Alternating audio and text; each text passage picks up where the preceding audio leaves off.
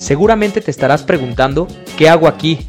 ¿Por qué decidí darle play a este episodio? En donde irónicamente, dos especialistas en desarrollo de asesores patrimoniales, según nosotros, hablaremos sin paradigmas, sin esas telarañas que viven en tu cabeza desde pequeño, compartiendo información de calidad enfocado en temas como el día a día de un asesor financiero, tips en ventas, proyectos, soluciones enfocados en administración del patrimonio, educación financiera básica, desarrollo del capital humano, reclutamiento, entre muchos otros temas más. También habrán invitados que nos hablarán de su experiencia laboral y su día a día. Somos Héctor Y Carlo, bienvenido a este tu podcast, Seguro sin Paradigmas. Hola, hola a todos, esperamos estén muy bien. Eh, bienvenidos a su podcast Seguro sin Paradigma. ¿Cómo estás, Héctor? ¿Qué tal, Carlo? ¿Cómo estás? Gusto en saludarte ya en el sexto, séptimo, perdón, episodio ya de esta primer temporada. ¿Cómo estás tú? Bien, bien, este, tratando de, de engancharme a esto que, que, como no estuve en la pasada, que ya, ya me aventé, el, episodio salió bastante bien, lo recomiendo mucho, vean el episodio anterior con, con Asenet. Este, pues ya contento de estar aquí nuevamente y compartir micrófonos contigo, contigo, perdón, y aprovechar, pues darle las gracias a, a la gente que está siguiéndonos, escuchándonos, eh, también a Jimena, que, que siempre nos está apoyando, pues detrás de los de, de, las cámaras, ¿no? ayudándonos con este podcast y, y, pues bueno, contento y emocionado por el tema de hoy. Sí, qué bueno que ya estás de vuelta. Digo, a pesar de que tuvimos un invitado muy especial el capítulo anterior, qué bueno que ya estás de vuelta. Y sí, efectivamente también agradecerle a Jime por el apoyo ahí detrás de los teclados, ¿no? Que es donde sucede la magia. Totalmente, totalmente. Ya le iba a decir Jime que qué opinaba, pero seguramente no, nada más nos puede escuchar ahorita. Exactamente. Eh, un día hay que invitarla, un día hay que invitarla y que nos platique un poco también.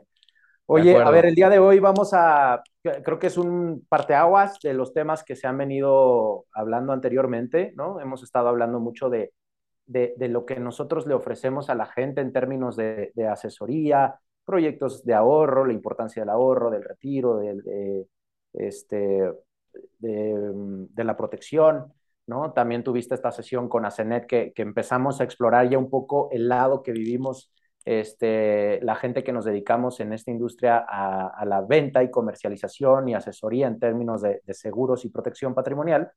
Y pues bueno, el día de hoy lo que vamos a hacer es ya entrar a estos tips en ventas, ¿no? O hablarle un poco a la gente que está en esta industria, pero también hablarle a la gente que está en cualquier otra industria y que esté muy expuesta a la parte de, de, ventas y que estoy seguro que va a ser de mucho valor para todos, ¿no? Sí, de acuerdo, de acuerdo. Creo que este capítulo va orientado a hacernos eh, parte de una misma comunidad que probablemente vive día tras día. Al final a eso se dedica ese reto, ¿no? Constante que te trae las ventas. Uno pensaría que puede llegar a ser muy fácil, la realidad es que no.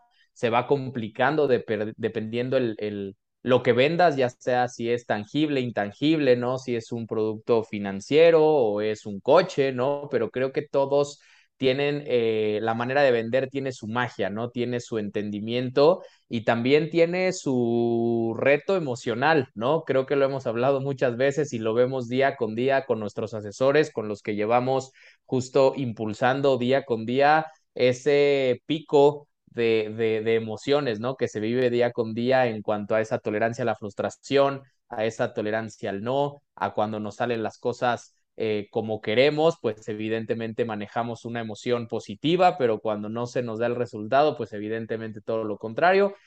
Eh, es decir, es un sinfín de cosas que creo que podemos sacarle mucho jugo, ¿no? Este muchísimo, capítulo. muchísimo jugo, que obviamente pues trataremos de ser breves el día de hoy y poco a poco ir explorando cada uno de los temas y darles este, pues, la importancia de vida, ¿no? Y el tiempo debido.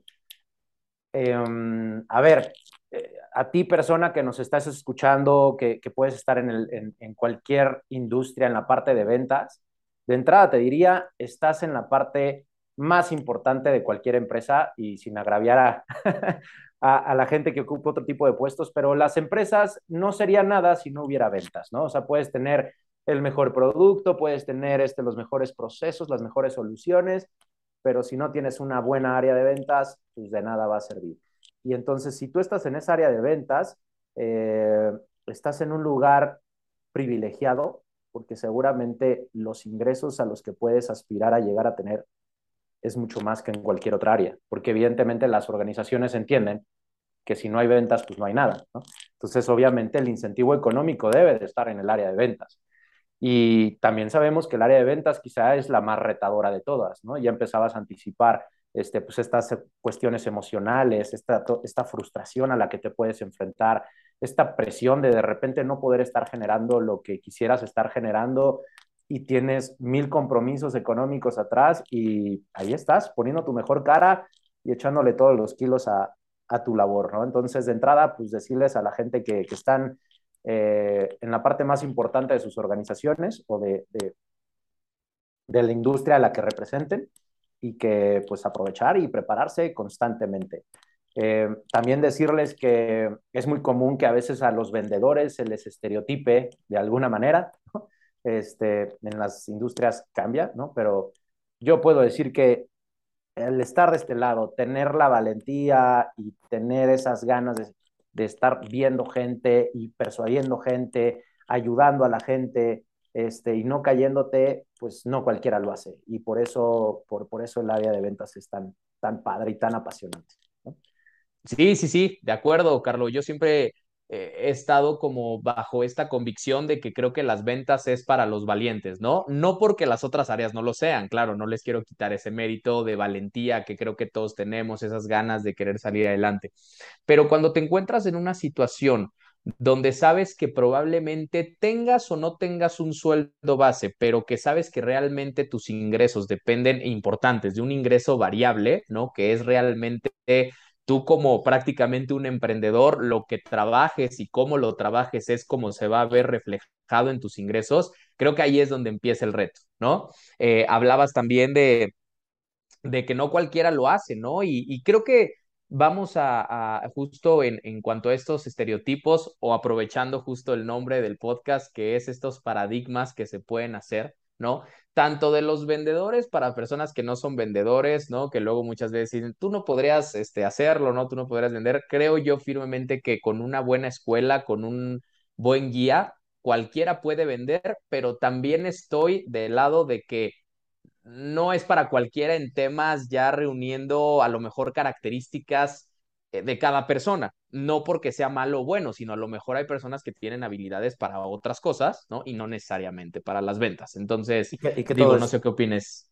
Y que todo es admirable, ¿no? Y hay, hay, habemos personas con distintas cualidades y defectos y que claro que, que, que, no es que una sea mejor que otra, simplemente son, son cualidades distintas. Eh, Exacto. Yo, yo, yo soy de la idea, eh, es más, creo que esto tendría que ver un poco a, a la, al reclutamiento que hacemos nosotros dentro de la empresa, porque este, pues ahí lo que buscamos es gente que tenga ciertos vitales, ¿no? Ciertas características que sean afines a, este, a esta parte de, de, la comercialización y la asesoría en el ramo patrimonial y de protección patrimonial. Y, y, sí, sí hay características muy destacadas, ¿no? Ya lo platicaremos, ojalá algún día con Regina o con alguien que nos quiera acompañar en este, en este espacio. Eh, y hay otras tantas cosas que se pueden trabajar, ¿no? Yo creo que partimos como de, de si hay cualidades que una persona debe tener y las otras que se van a ir desarrollando. Y, y nunca se terminan de desarrollar. Algo que, que, a mí me ha pasado en los últimos años es que cada vez me apasiono más de las ventas porque te das cuenta que has aprendido muchísimo, pero a la vez no sabes nada, ¿no? Uh -huh, uh -huh. entonces, sí, sí, sí. Y entonces cada vez aprendes más y volteas hacia atrás y te das cuenta de todo lo que has evolucionado en la parte comercial y de ventas pero de repente ves unos cuates que son unos lobos en las ventas y dices, todavía me falta mucho camino por recorrer, ¿no? Entonces es de acuerdo. Es padrísimo, ¿no?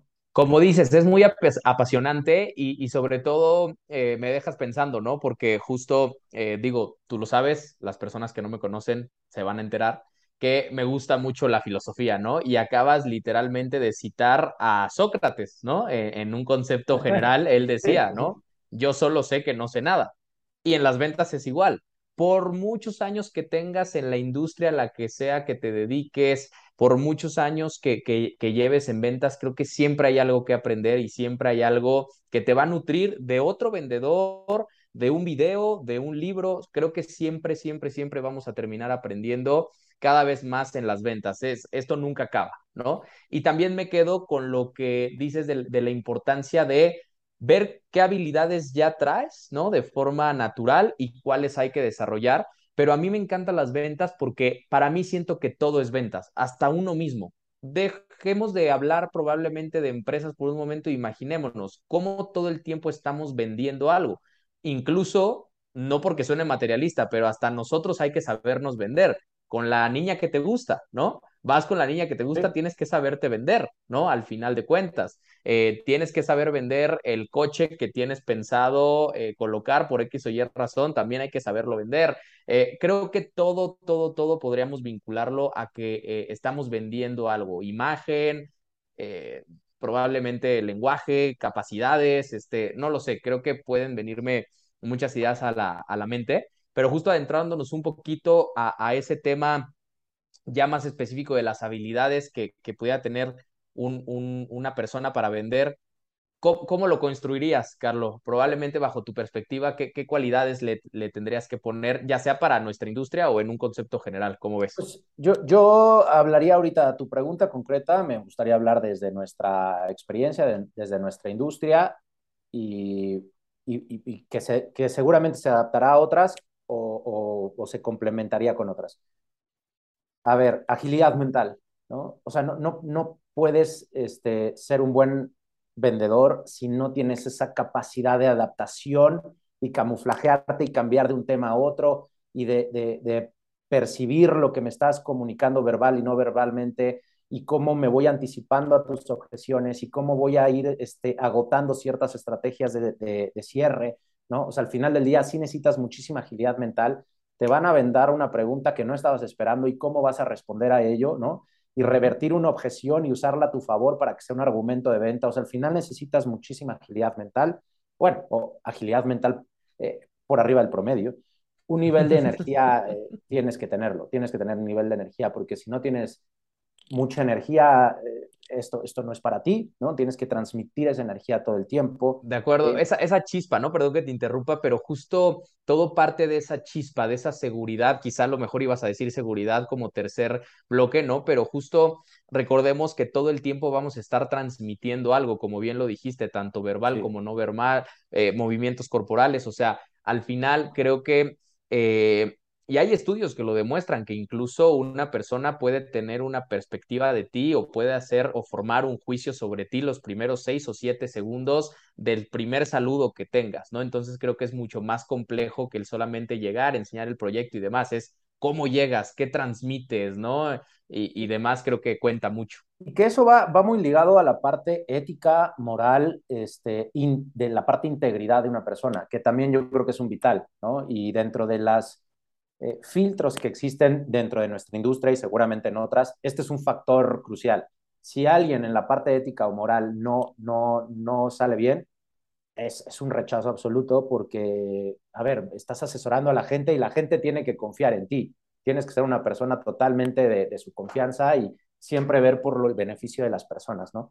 Entonces creo que esa parte de ética y moral la pondría también Definitivamente. Como principal. De hecho, contándole un poquito a las personas como para que una persona pueda formar parte del equipo de socio seguro, eh, pues es una de las principales variables que tenemos que tomar en cuenta, ¿no? O sea, la parte sí. ética, profesional, valores, entre sí. otras cosas, ¿no? Eh, tienes que compartir los valores de la organización y entenderlos, ¿no? A la organización que pertenezcas. Porque si tú quieres vender un producto eh, que está diseñado y está pensado, o un intangible que está diseñado y pensado para ciertas cuestiones en particular y que tu organización así lo está, lo está promocionando y tú no compatibilizas con eso, va a haber, va a haber algo que hace cortocircuito y no va a funcionar. ¿no? Entonces, sin duda, tienes claro. que compartir todos esos valores. Y ese consejo, justo a ver, eh, va gratis para toda la gente que nos escucha, lo acabas de explicar muy bien, ¿no? Cuando quieras entrar a una empresa, siempre fíjate o investigate la misión, visión y los valores que pueda tener. Primero para ti mismo, para ver si realmente empatas y tus intereses claro. están perfectamente bien alineados con la institución, pero aparte para que puedas dar a lo mejor una primera buena impresión eh, en donde te estás entrevistándote con alguien de la organización y, y se entera que justo tienes esa, esa línea de a ver, comparto los valores y entonces mi actitud hacia mi trabajo va a ser alineado a esos valores que tú tienes, empresa, sin duda creo que puedo hablar muy bien de una persona. Totalmente. Y de ahí me pues, esta gente que tenga, que tenga capacidades sociales, ¿no? O gente sociable. Eh, y, y, luego si vamos a, estamos en una industria en donde trabajes con, con tu propio mercado, pues sí tienes que evaluar un poco cuál es el mercado natural de esa persona y saber si ese mercado natural es compatible o no con los productos que, que das, ¿no? Va a depender, hay industrias en donde los clientes llegan, ¿no? A tu, a tu, a tu sitio de venta eh, que es distinto a, cuando tú trabajas con tus círculos sociales. Entonces, pues yo, yo te diría, esos son algunos de los vitales que tienen que tener una persona y ya de ahí vas desarrollando ciertas cuestiones. Ahora, dejando de lado un poco el perfil, yo me iría a, a cosas este, que, que, tienen que tener las personas que sabes que van a permanecer en esta industria. Y creo que en cualquier industria de ventas. Tienes que tener inteligencia emocional mucha inteligencia emocional. Tienes que tener esta tolerancia a la frustración. Tienes que sí o sí tener un, un mindset de creerte lo que estás haciendo y transmitir que te la crees a tal grado de que te voy a convencer al 100% de que lo que hago es bueno para ti. Eh, eh, y no está mal giversado este tema, o sea, no, porque es bueno para ti, ¿no? De ahí entra la parte ética o moral.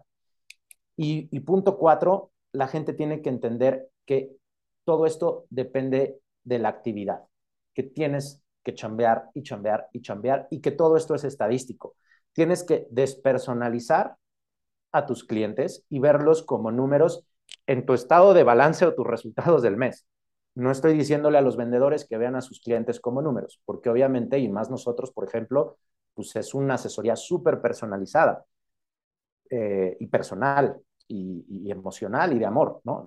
Los temas que vemos. Pero ya en, tu corte del mes tú tienes que ver números. ¿Cuánta gente estoy, cuántos leads estoy generando al mes? ¿Cuántos, ¿Cuántas citas estoy teniendo al mes? Y de ahí qué conversión estoy teniendo. Y de ahí vas, vas desmenuzando, pues, qué es lo que está saliendo mal, dónde tengo que destrabar la, la llave, que eso es algo que tú haces mucho con los asesores que están con nosotros, Héctor. Entonces, pues sí, es, sabemos que no hay, no hay hilo negro que nosotros o alguien más que pudiera llegar aquí o a cualquier otro foro tenga. Yo creo que son cuatro cosas importantísimas que todo el mundo debe de tener, ¿no?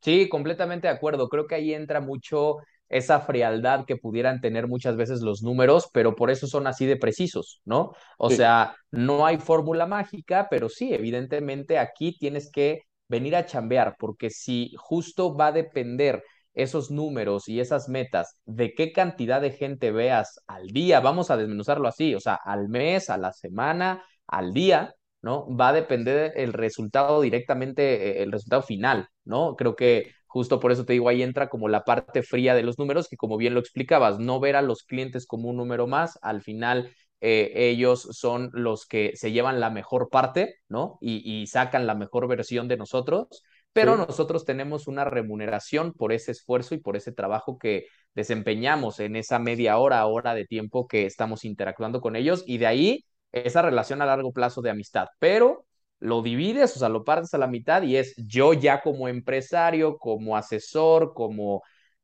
agente de ventas que tiene que alcanzar una meta para la empresa y para pues uno mismo, ¿no? O sea, al final, ¿tú con cuánto quieres vivir?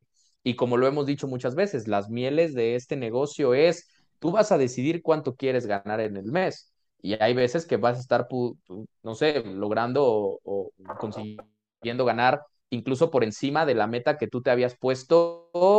Eh, digo, yo siempre le digo al, equipo que, que manejamos, ¿no? Ustedes incluso pueden estar ganando más que cualquier director de este país, si así lo, lo, lo, lo, lo ven, ¿no? De cualquier empresa. O menos también, pero justo esa es la, la, lo fascinante de la carrera, ¿no? Tú le vas a poner el número que quieres ganar, ¿no? Evidentemente hay detrás mucha capacitación, constancia. Eh, no sé si estés de acuerdo conmigo, lo hemos hablado muchas veces, me parece que sí, pero esa formación de hábitos, ¿no? De decir, yo tengo que tener un horario establecido de cómo van a suceder las cosas de mi día a día, no improvisándolo, ¿no? Sino más bien es a tal hora tengo que hacer llamadas, a tal horas tengo que prospectar, que justo vamos a ir desarrollando ese tema para la gente que no lo sepa, pero es justo cómo voy a generar más contactos, voy a causar ese efecto wow que hemos hablado también muchas veces en la cartera de clientes que ya tengo, porque está comprobado que el 60% de tu cartera te puede volver a comprar y volver a comprar y volver a comprar, o pueden ser un conducto para obtener ahí más clientes, ¿no? O sea, entonces sí es una, pues sí se tiene que chambear. Esa es, esa es la fórmula mágica. Hay que chambear y, empezaste a, justo a tocar temas que también ya estaba pensando o me empezaste a ayudar a, a pensar gente tiene que tener la orientación a resultados. Tienes que ser una persona totalmente orientada a los resultados. Eh, autocrítica, autogestionable, eh, y que, que, sepas hacerte responsable de tu, de tu trabajo, de tu empresa y de tus resultados. Si no estás frito. Cuando empiezas de, es que el mercado, es que la crisis, es que la inflación, es que la gente, ya estás frito. O sea, cuando, cuando no te haces responsable de tus resultados, siempre va a haber 10.000 cosas antes por las cuales no, entre comillas, los que nos escuchan solo audio, no llegas, ¿no? Entonces, creo que son algunas cosas importantísimas. Eh, para aprovechar un poco el tiempo, Héctor, ¿qué te parece si nos vamos a, a, hablar un poco de esta administración del tiempo que empezabas a tocar? Eh, y, tú y yo lo, platicamos con los agentes que están con nosotros. A ver, de entrada, los asesores que están en nuestra industria con nosotros son 100% ingresos variables, no hay una nómina, no hay un sueldo. Entonces ellos son empresarios, y de ahí el mindset y el creerte lo que estás haciendo. Tienes una empresa y en toda empresa, la que sea, en el nivel que sea, tiene que tener un área de marketing, un área que está ya en la parte de ventas, en una parte operativa, una parte administrativa y una parte de planeación estratégica, ¿no? Más, menos, todas las empresas deben de tener esas áreas. Y, y cómo administras tu tiempo para que siempre todas las áreas estén funcionando. ¿no? Si tú eres el director general de la empresa que quieras y llegas después de una semana y pides los resultados a tu área de marketing y solo te generó 10 leads, ¿no? vas a decir, ¿qué estamos haciendo? Vamos directo al fracaso. No, no podrías decir, bueno, pero es que mi área administrativa está funcionando bien y mi área operativa está funcionando bien, entonces estoy trabajando. Entonces tú tienes que, como emprendedor, ponerte las distintas cachuchas que te corresponden.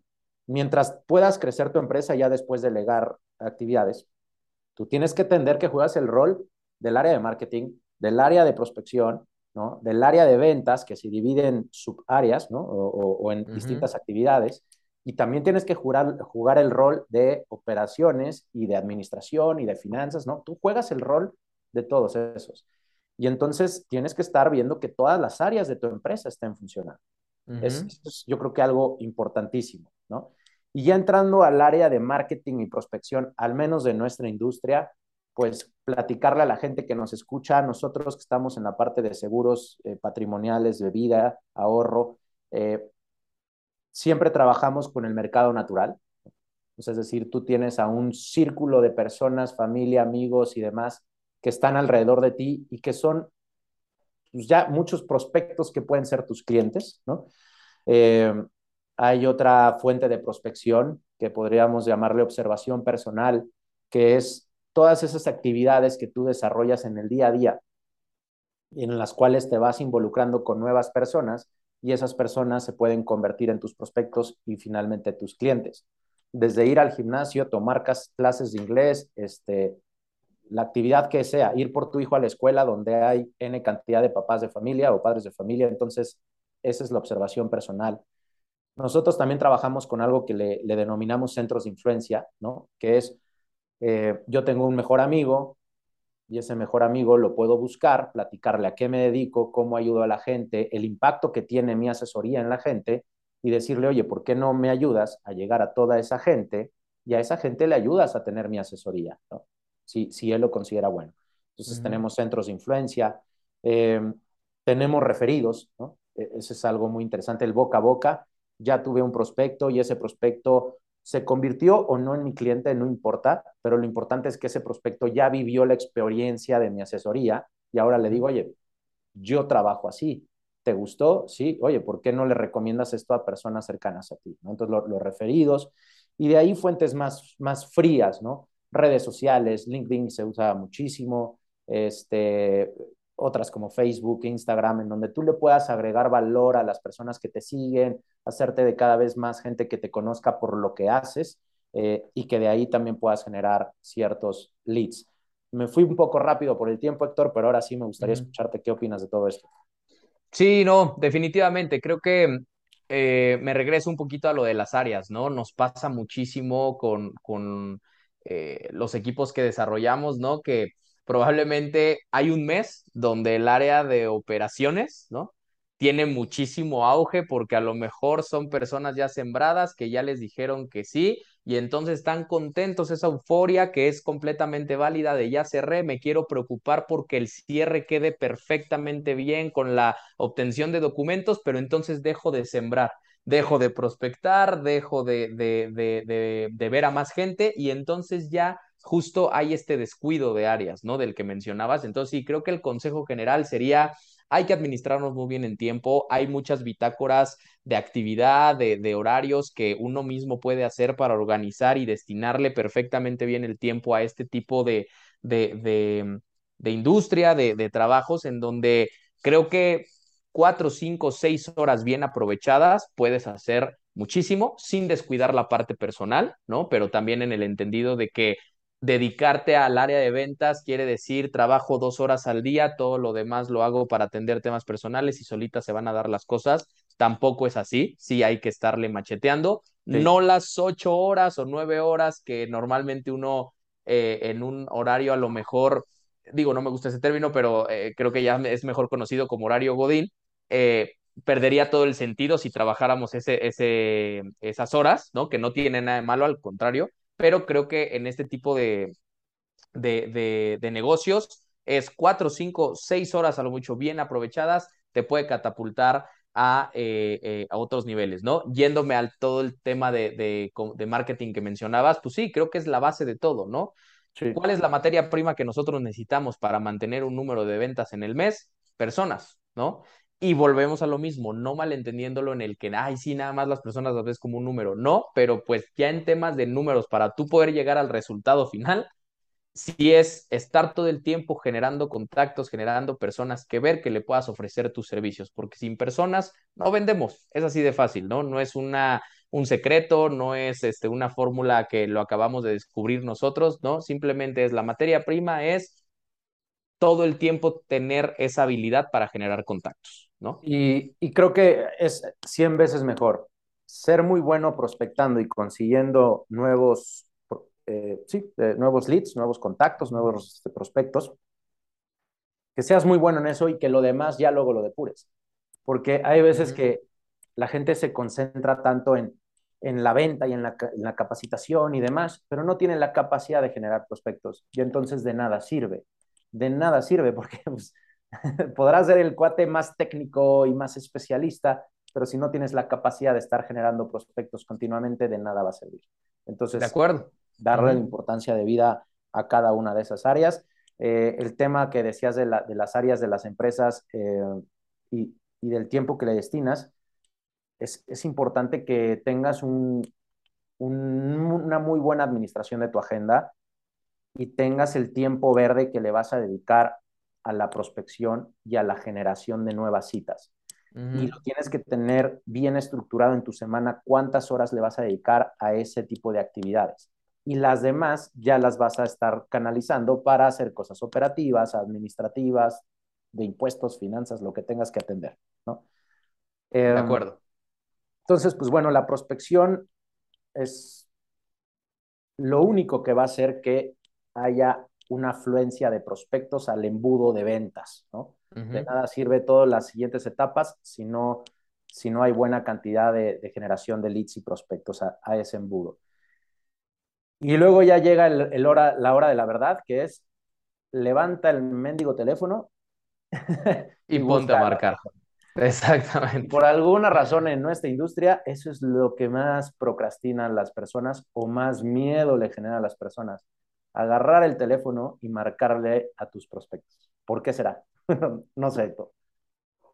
Híjole, pues creo que es, hay muchas respuestas detrás de ello, pero creo que me iría por la, por la que hemos visto más comúnmente, que es pues ese miedo, vamos a llamarlo así, o esa eh, Sí, como el querernos apartar del rechazo, ¿no? Como el querernos alejar lo más posible, ¿no? A ver, somos al final seres humanos, eh, o, o, vamos a, a, ponerlo así, ¿no? Somos personas que mientras estemos en nuestra zona de confort, ahí nos encanta estar. El llamar es salir de nuestra zona de confort de cierta manera. ¿Por qué? Porque estamos haciendo algo distinto a lo que estamos acostumbrados, ¿no? Sí.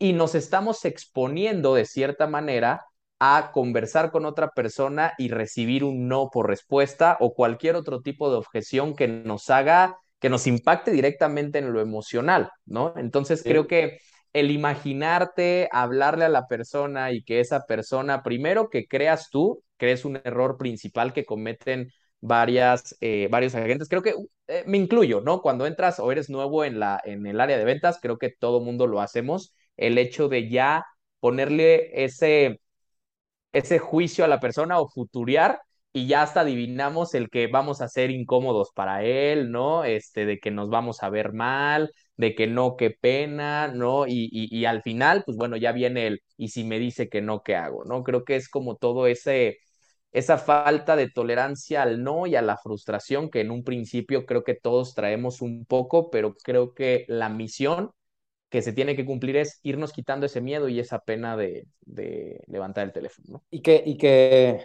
sí, sí, de, de, esto da muchísimo de qué hablar, ¿no? Pero por eso esa inteligencia emocional, esa tolerancia a la frustración que hablábamos al inicio, no sé si mencionamos el autoestima, pero el autoestima en la gente que está en esta industria tiene que ser muy fuerte para, para que se consoliden. Claro. Eh, y, uh -huh. y, creo que fue muy atinada la, la, forma en que dijiste por qué la gente no toma el teléfono y marca. ¿No? Porque es como justamente salir de esa zona de confort y exponerse a los nos, ¿no?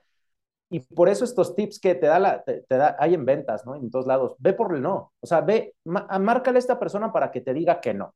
Uh -huh. O sea, ya es como, lo peor que puede pasar es que te digan que no. Y, y creo que algo también importante eh, que, que muy brevemente mencionamos hace rato es el mindset. Si yo vendedor no estoy al 100% conforme de lo que soy y de lo que ofrezco, claro que me va a dar pavor.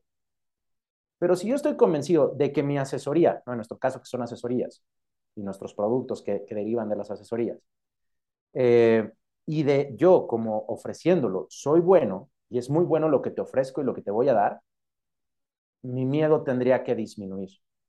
También es ese mindset que le decimos a la gente, tú tienes que entrar a una llamada o a una cita sabiendo que tú le vas a cambiar para bien y, y, le puedes hacer mucho bien a esa persona con tu asesoría y con tu producto y que para ti solo es una comisión.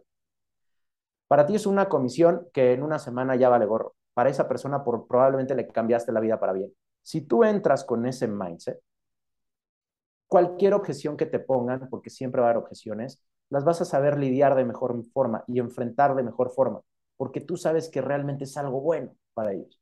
Entonces uh -huh. tienes que tirar todas esas barreras. Pero si entras con miedos propios o de los productos, sin duda creo que entras ya en desventaja, ¿no?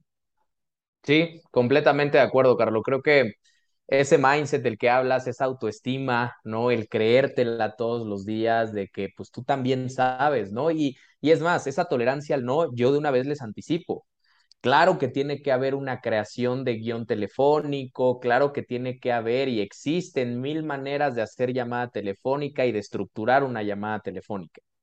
Pero creo que mientras más natural suenes, mientras más genuina sea tu llamada, pero con estructura y demás, creo que puedes cambiar muchas cosas para bien. Pero aún así, te van a decir que no mucha gente. No porque tengas el guion perfecto, no quiere decir que ya a partir de ese momento ya no vas a tener más nos en tu vida.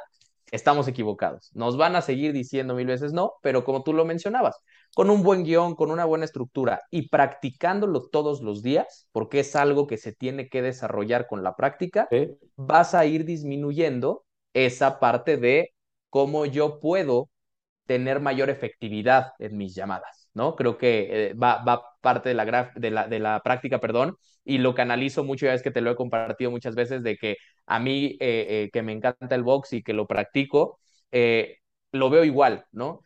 Siempre vas a sentir miedo de, de, de subirte al ring, siempre, siempre, siempre, nunca se te va a quitar. Pero hay veces que puedes subirte más seguro porque con base a la práctica y si lo vas haciendo recurrentemente, por lo menos ya sabes a lo que te enfrentas y sabes que a lo mejor es, en ese momento puedes llegar a perder, pero que ya vas a tener las herramientas necesarias para ganar, ¿no? Lo canalizo a, las llamadas. Simplemente práctica, sí estructura, sí un guion telefónico, pero tener en mente que te van a seguir diciendo que no, así te avientes la mejor llamada, ¿no? Entonces, creo que si tenemos esa, nos anticipamos a eso, ya entonces vamos a saber a qué nos enfrentamos y ya va a ser más fácil o más sencillo para, para nosotros, ¿no? Sí, totalmente, ¿no? Y la preparación y el manejo de objeciones es, es vital. Eh, también ahorita, haciendo otra analogía como la que hiciste del box, eh, hago la analogía en cuanto a la procrastinación de, de, hacer las llamadas o el contacto, ¿no? Por el medio que en tu industria utilicen, eh, al levantarte para hacer ejercicio. Lo difícil es levantarte, cambiarte y salir a la calle o agarrar tu coche e ir al gimnasio. Ya cuando estás ahí, ya cambia todo, ya es fácil, ya fluyes, ya lo estás haciendo. Ya hasta dices, qué bueno que vine, ¿no? qué bueno que vine, este ejercicio riquísimo, ya estoy sudando, ¿no? Ya me desestresé. Pero el primer pensamiento que tuviste antes de levantarte era, ¿y si me lo salto hoy? Este, pues igual ya mañana, ¿no? Empiezas a tener esos pensamientos. Es tomar la decisión y hacerlo. Hazlo, hazlo, hazlo. Y pues de ahí quizá alguna una característica que no hemos dicho de, de, los vendedores, la disciplina, ¿no? O que engloba mucho de lo que hemos venido diciendo. Totalmente de acuerdo, Carlos. Creo que la disciplina, a ver, suena cliché, muchas veces creo que hemos hablado de la disciplina y no quiero imaginarme cuántos videos en YouTube ha de haber de cómo el ser disciplinado te puede llevar a una mejor calidad de vida, ¿no? A, a ser mejor en lo que haces. Pero es verdad y sobre todo en las ventas, porque si de por sí no tienes, puedes tener a alguien que te guía, que te impulse y demás, pero como tal la idea es que tú seas eh, alguien que sea el responsable de la actividad que tienes que tener para lograr tus objetivos, ¿no? Entonces, si tienes, si entendemos eso, sabemos que automáticamente tenemos que ser disciplinados, porque si no lo somos, entonces vamos a tener un relajo en cuanto al manejo y administración de nuestros números, de, cómo tenemos que prospectar otra vez, de, de cómo tenemos que atender cada una de, de las áreas. Entonces sí, sí, sí, creo que no hay mucho que agregar más que un ingrediente esencial para poder ser exitoso en ventas es ser disciplinado contigo y con las tareas que tienes que cumplir día con día. Y creo que para disciplinarte, Héctor, este es otro punto que igual y no habíamos mencionado, tienes que ser una persona automotivada. Y no entendamos esta parte de motivación como el cliché de voy a leer en Facebook un meme de estos motivacionales o un videíto ahí de, no sé, ya sabes. De, chaleganismo, ¿no? De levántate y en cinco minutos cómo poder ser más disciplinado. No, no, no, no. O sea, realmente la gente tiene que tener genuinamente una automotivación. Eh, ya sea el sacar adelante a su familia y luego sacarla adelante y darles lo mejor que puedan darles a ellos y a su familia, o es una persona que tiene una ambición sana por el dinero, o porque le gusta crecer su negocio, o porque realmente tiene una pasión por lo que hace y quiere cada vez llegar a más gente y ayudarlos a través de sus productos de asesoría, pues tiene que haber esa ambición porque sí, y, esa, y esa motivación. cuando, cuando entre nosotros hablamos de hay que ver cómo motivar a la persona, estamos cayendo en una falacia porque no puedes tú creer que sabes qué es lo que vas a motivar a las, cómo lo vas a motivar o no. Quizá puedes indagar en qué es lo que motiva a la persona y a partir de ahí tratar de tocar focos rojos para que la persona se motive. Pero si eres un vendedor y no tienes esa motivación, también sería como un vital que no, que, que, te dejaría fuera de, de, poder ser alguien que le va a ir bien en esto. Y y, creo que ahí, Héctor, entra un tema que en muchas industrias, eh, sobre todo de asesores en venta o de agentes en venta o de todo este tipo de emprendimientos en ventas, eh, sucede que llegan por las razones equivocadas a la industria. Híjole, eso es importantísimo. Estás, desempleado, ah, no, vente, yo tengo un amigo que vende seguros y le va re bien, ahí seguramente pues, te puede ir bien y sales adelante. No, no, no es la razón por la que tendrías que llegar aquí.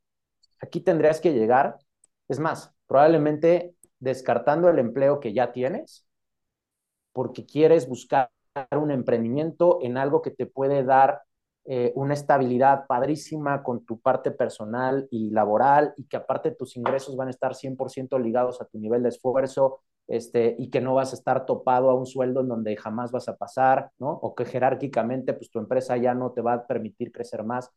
Entonces, sin duda, creo que tienes que entender que para ese tipo de gente está hecho este tipo de, de, puestos, no para los que por último recurso, pues ya vete a vender, ¿no? Ya entras en menos 100, ¿no? O sea, ya entras frustrado, presionado, y luego aviéntalo a ventas donde se va a frustrar, ya, o sea, su autoestima se va a ir a menos. No, y de ahí podríamos a lo mejor presionar más la herida, ¿no? Trae urgencia de lana, ¿no? Entonces ya ahí es como de que, híjole, güey, ¿no? O sea, es como un acumulo de, de cosas que puedes hasta acabar peleado con el sector o con una carrera que tiene tantas bondades por justo entrar en el momento equivocado, ¿no? O esas personas también, eh, Carlos, que lo piensan como un segundo ingreso por la facilidad que puede haber dentro de esta industria, ¿no? De que, ah, sigo trabajando en lo mío, este, ahí le hago tantito al que no, este, puedo hacerlo. A ver, no estoy diciendo que no se pueda, tenemos de hecho mucha gente en el despacho que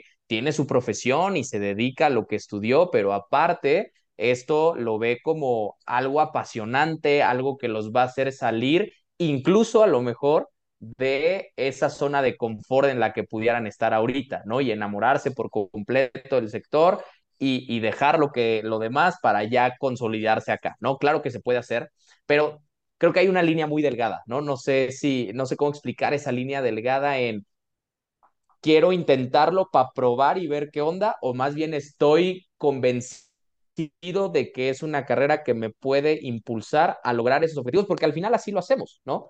Eh, el área de reclutamiento no me dejará mentir.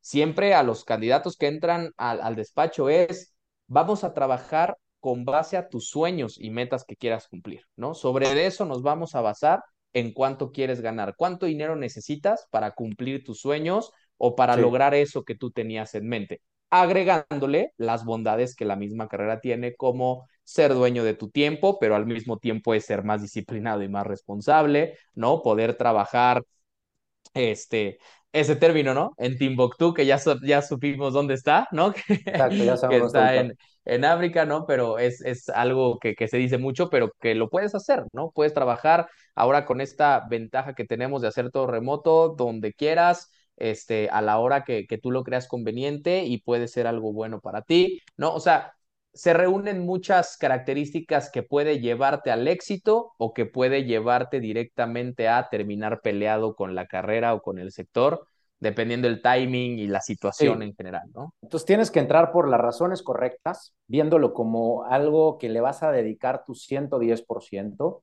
este, y que si tienes un coach, este, tu, tu área de capacitación, tú tienes que entrar como una esponja absorber toda la información que te van a dar. Y es que no, no te lo están inventando, ¿no? Te están dando mucho conocimiento concentrado, ¿no? A través de muchos tips. Y que tú llegar y querer cambiar eso, ¿no? Si te están diciendo, llama por teléfono, no mandes mensajitos, ¿no? O si te dicen, esto hazlo así, haz caso, hazlo así. Y no vas a llegar a inventar el hilo negro en esto. Nadie lo va a, ni nosotros ni nadie lo va a inventar. Lo que hemos venido diciendo son las cosas que se tienen que hacer para que las cosas sucedan, ¿no? Eso es, eso es lo, lo, importante. Y entonces, apégate al proceso, apégate a la actividad, hazlo, hazlo, y poco a poco ya vas tropicalizando tu actividad a, a tu personalidad. Pero creo que eso es lo, lo que tienes que hacer. Y, y, hemos hablado de cosas como retos, pero eh, me gustaría concluir hoy, Héctor, en que no hay una satisfacción laboral o profesional más padre que saber que tienes la capacidad tú solo de generar prospectos, de generar clientes, generar ingresos, administrar tus tiempos como te dé la gana y echarle todos los kilos a tu trabajo sabiendo que eso se va a regresar multiplicado por tres. No hay satisfacción, la gente que no has vivido esto no lo va a entender pero la gente que ya lo vivió y les está yendo bien y ya alcanzaron esa estabilidad, seguramente va a entender lo que les estoy diciendo y sin duda es invaluable y creo que no muy poca gente lo cambiaría por un empleo por mejor que te pague.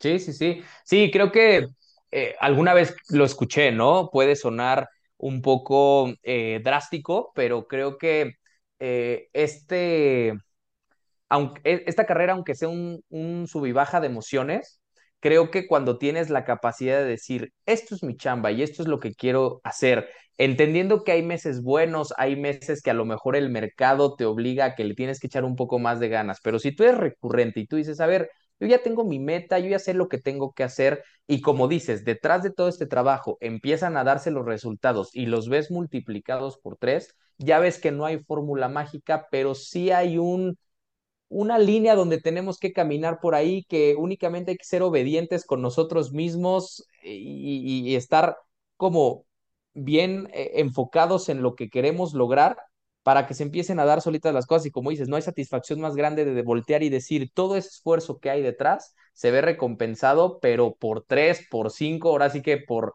las veces que tú lo quieras multiplicar.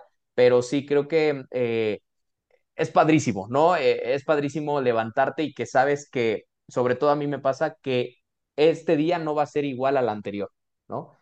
Va a haber más nuevos retos, va a haber eh, probablemente muchas satisfacciones o van a haber momentos donde tienes que decirle hay que meter full acelerador porque vamos, ¿no? Este, muy rezagados en el cumplimiento de objetivos y no sé cómo le vamos a hacer, ¿no? O bueno, más bien, sí hay que saber cómo le vamos a hacer para al final dar el resultado, ¿no? Pero sin descuidar que el resultado final también la satisfacción que da ver contento a una persona de irse con su proyecto de ahorro, inversión, pero que tiene coberturas que lo van a mantener tranquilo si algo llega a suceder, también creo que esa satisfacción no tiene precio, ¿no? El que una persona te agradezca por el servicio y la asesoría que le diste, creo que también lo agregaría a esa satisfacción personal, profesional que me hablabas, y eso agrégale que hiciste feliz a otra persona y le diste lo que necesitaba, pues ya terminas, ¿no? Eh, fascinado, ¿no?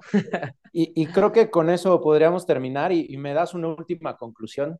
este, sí, sí, sí. Para la gente que nos escuche y que no esté en el área de ventas, ¿no?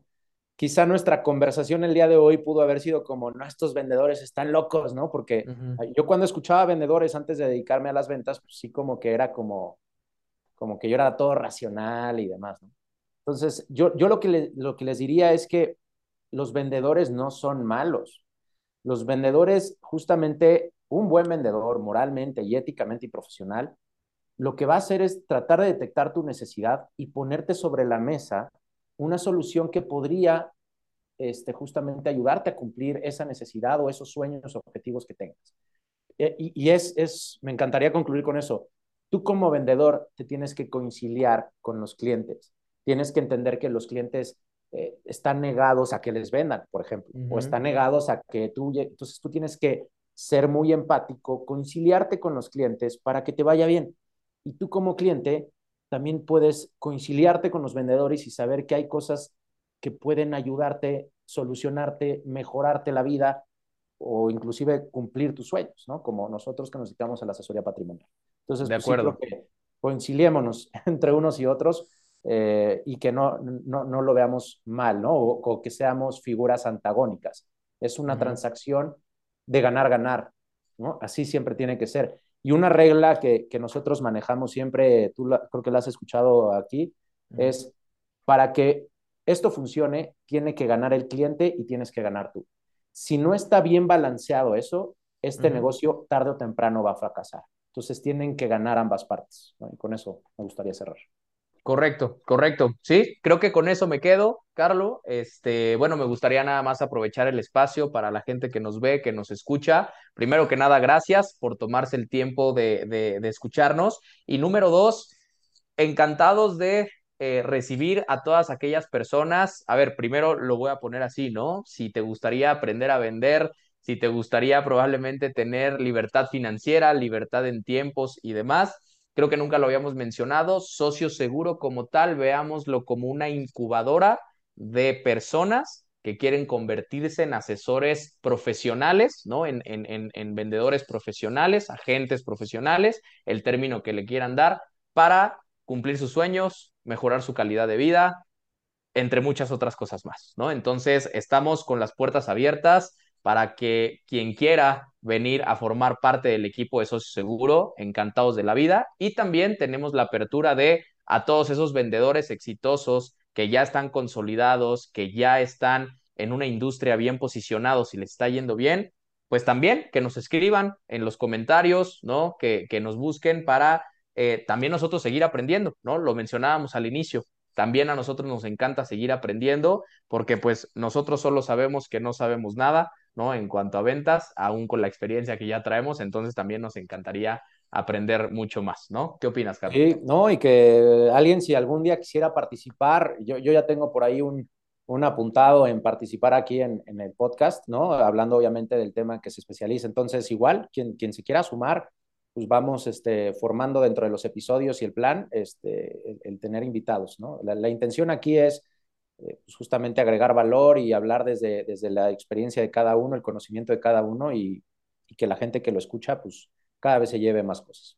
Exactamente, sí, y ya para terminar, vuelvo a lo mismo, eh, esa persona que ahorita probablemente que está pensando y que está a lo mejor en esa incertidumbre de, de saber si se quiere aventar a, algo de ventas, ¿no? Algo que requiera un ingreso variable, anímense a hacerlo, pero si lo van a hacer con todas las ganas. Ahora sí que vamos a morirnos en la raya para que no se queden con esa duda de que, ay, si le hubiera hecho, echado más ganas, probablemente sí me hubiera este, eh, hecho bien, ¿no? Pero todos quienes estén en esa pequeña línea de me cambiaré o no, me cambiaré o no para justo esta parte de retos y, y esta parte variable, anímense, porque de verdad, si le agarran el gusto, ya después se les va a hacer hasta adictivo, ¿no? Esta adrenalina y esta emoción que te hacen sentir las, las ventas, ¿no? Totalmente, pues cerremos entonces, Héctor. Eh, un abrazo para ti, un abrazo para Jimena y para toda la gente que nos está escuchando. Eh, esperamos verlos muy pronto. Tenemos muchos temas que queremos seguir desmenuzando. De hecho, de ventas creo que nos faltan muchos temas por, por seguir. Eh, pero bueno, ya estaremos muy próximamente con todos. Así será. Muchas gracias a ti, Carlos. Gracias, Jimé. Y pues bueno, nos vemos en el próximo episodio. Saludos, Héctor. Saludos a todos.